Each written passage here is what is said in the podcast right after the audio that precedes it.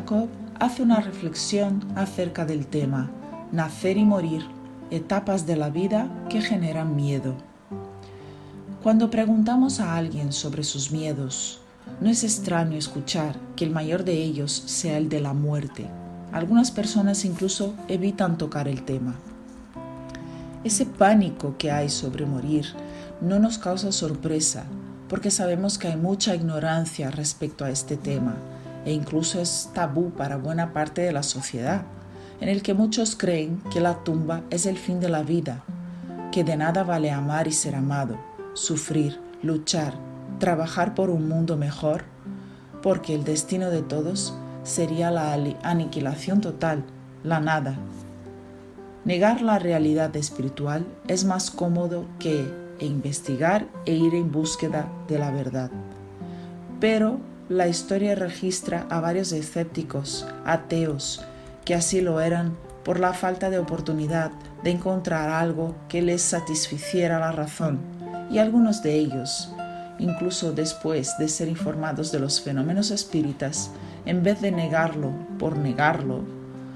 han ido a estudiar las manifestaciones mediúnicas producidas a través de mediums serios y rindiéronse a los hechos, convirtiéndose en valiosos divulgadores y defensores del espiritismo. Hay individuos que incluso creen en la inmortalidad del alma sin embargo, defienden la idea de que todos vamos al cielo o al infierno, lo que según aprendemos en el espiritismo no está alineado con la bondad y la justicia de Dios. Quien cree en el infierno casi siempre tiene en cuenta apenas la justicia divina y en gran parte de los que creen en el cielo consideran que si la criatura desencarnada formaba parte de la religión salvadora, el amor de Dios revelaría todos sus errores y le permitiría la entrada al cielo. La falta de lógica de algunas creencias tienen llevado a muchas personas que, no encontrando respuestas a sus dudas, se convierten en escépticas e incluso ateas. Pero hay aquellos que en esta búsqueda incesante de explicación sobre estos misterios de la vida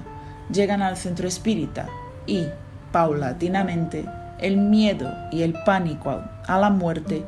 dejan lugar a una tranquilidad apoyada en la certeza de la continuidad de la vida,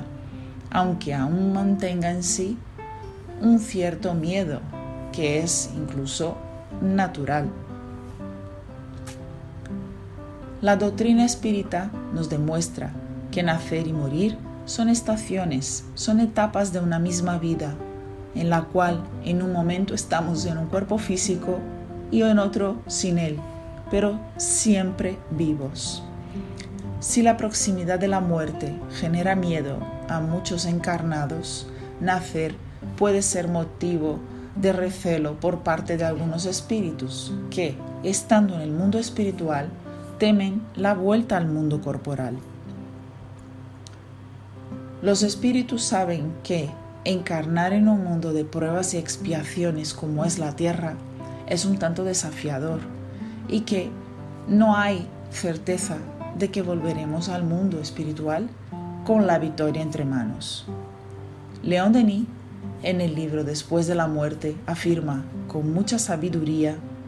el hombre poco esclarecido llora y lamenta sobre las tumbas, esos caminos abiertos sobre el infinito.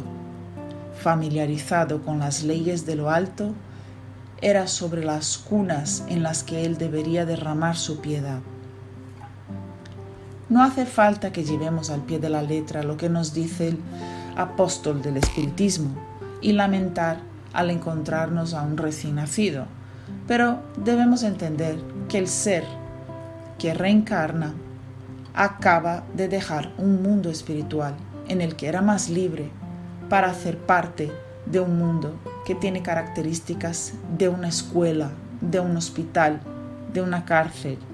Por eso, esta piedad citada por León Denis. Tampoco tenemos la necesidad de llegar al punto de hacer una fiesta en vez de un funeral para aquellos que acaban de desencarnar,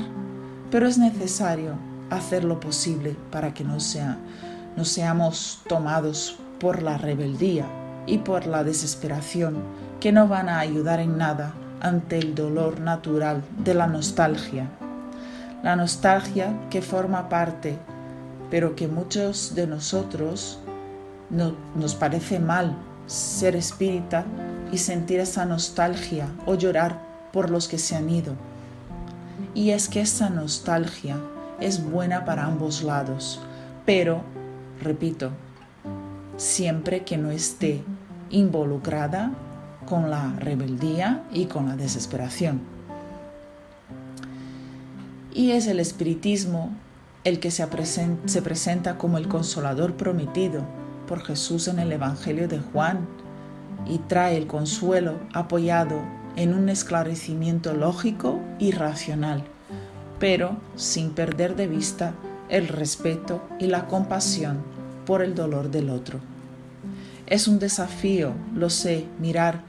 a las dos estaciones de la vida con sabiduría y entendimiento, comprendiendo que nacer y morir son etapas necesarias para que el espíritu inmortal continúe su jornada rumbo a la pureza espiritual.